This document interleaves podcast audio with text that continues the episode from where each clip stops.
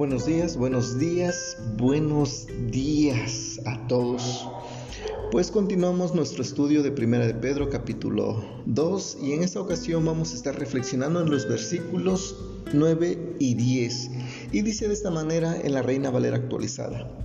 Pero ustedes son linaje escogido, real sacerdocio, nación santa, pueblo adquirido, para que anuncien las virtudes de aquel que los ha llamado de las tinieblas a su luz admirable. Ustedes en el tiempo pasado no eran pueblo, pero ahora son pueblo de Dios. No habían alcanzado misericordia, pero ahora han alcanzado misericordia. Vimos eh, ayer que los versículos 6 al 8 habla de dos grupos de personas. Y el primer grupo es de los que creen en Él. Y esos que creen en Él jamás serán avergonzados por Cristo, además de que llegan a, a contemplar a Cristo pues como precioso, como hermoso, como la piedra angular que le da este, dirección a su vida, como la piedra viva que va a edificar su vida de una manera gloriosa.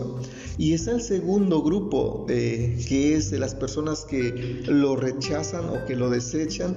Y ese grupo, o para este grupo, Cristo es una piedra de tropiezo, es algo que les estorba en el camino, pero que finalmente esa piedra o esa roca va a caer sobre ellos y los hará polvo.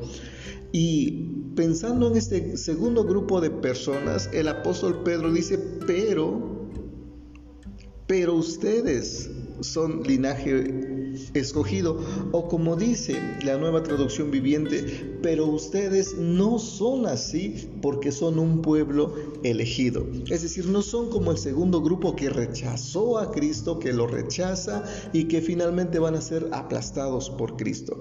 Por eso dice, pero ustedes no son así, pero ustedes son linaje escogido somos algo precioso para Dios, somos los que le aceptamos como nuestro Salvador, para Él somos un, como dice aquí, linaje escogido.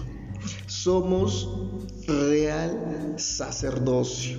Eh, no somos cualquier grupo de personas, que quede bien claro eso en nuestras vidas. No somos un grupo X, somos un linaje escogido, una descendencia, por así decirlo, real, somos eh, un sacerdocio, un reino de sacerdotes, dice en otra traducción. Somos una nación santa, una nación apartada para Dios, una nación eh, apartada para un propósito somos un pueblo adquirido y ya vimos que el precio de nuestra adquisición fue realmente costosa, fue con la sangre preciosa de Jesucristo y como lo leímos también este, de palabras del apóstol Pedro, no fuimos rescatados con cosas corruptibles como el oro o la plata, sino con la sangre preciosa de Cristo que supera por mucho todo el oro y la plata del mundo. Entonces son esos cuatro, cuatro asignaciones o cuatro títulos que se le da a las personas que aceptan a Jesús, a los que le aceptamos y vimos que es linaje escogido, real sacerdocio, una nación santa y un pueblo adquirido. Pero el propósito de que se nos dé estos títulos, la razón por la cual Dios nos llama a esto, dice o continúa diciendo el versículo 9, es para que anuncien las virtudes de aquel que los ha llamado de las tinieblas a su luz admirable. En otras palabras, se nos llamó no para privilegios, sino para responsabilidades. Se nos llamó no para que recibamos gloria, sino para un trabajo que se nos ha encomendado.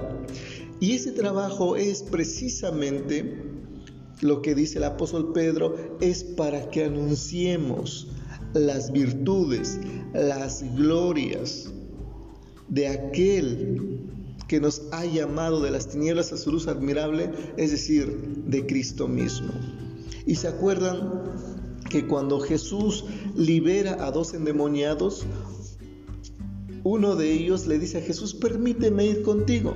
Y Jesús le dice, no, mejor ve a los tuyos y cuenta cuán grandes cosas ha hecho Dios por ti. Y dice que este hombre fue por todo Decápolis diciendo lo que Cristo había hecho por él. Por eso en ese sentido, pues interpretamos de que cuando Cristo, cuando Dios nos llama, en realidad estamos anunciando las virtudes de Cristo porque Él es quien nos compró con su sangre, nos rescató de las tinieblas para entrar a su luz admirable. Y esa es la razón de tu llamado, la razón de nuestro llamado. Se nos da estos títulos exquisitos, diría yo. El linaje escogido, real sacerdocio, nación santa, pueblo adquirido. Pero no para solamente ostentar esos títulos, es para tener trabajo, es para tener responsabilidades. Y la responsabilidad pues que ya tenemos es que estemos anunciando las virtudes de Cristo que nos llamó de las tinieblas a su gloria admirable o a su luz admirable. No es opcional, no es si queremos, no es si tenemos tiempo, es que se nos llamó para eso. Fuimos elegidos para eso, nos guste o no. Tenemos la responsabilidad, la obligación de hacerlo. Dice versículo 10, ustedes en el tiempo pasado no eran pueblo, pero ahora son pueblo de Dios. Ustedes no habían alcanzado misericordia, pero ahora han alcanzado misericordia. Antes íbamos sin rumbo, sin Dios en el mundo, pero ahora no somos personas desconocidas, somos el pueblo de Dios. Antes, pues simple y sencillamente éramos por así decirlo, unos don nadies, pero ahora somos el real sacerdocio.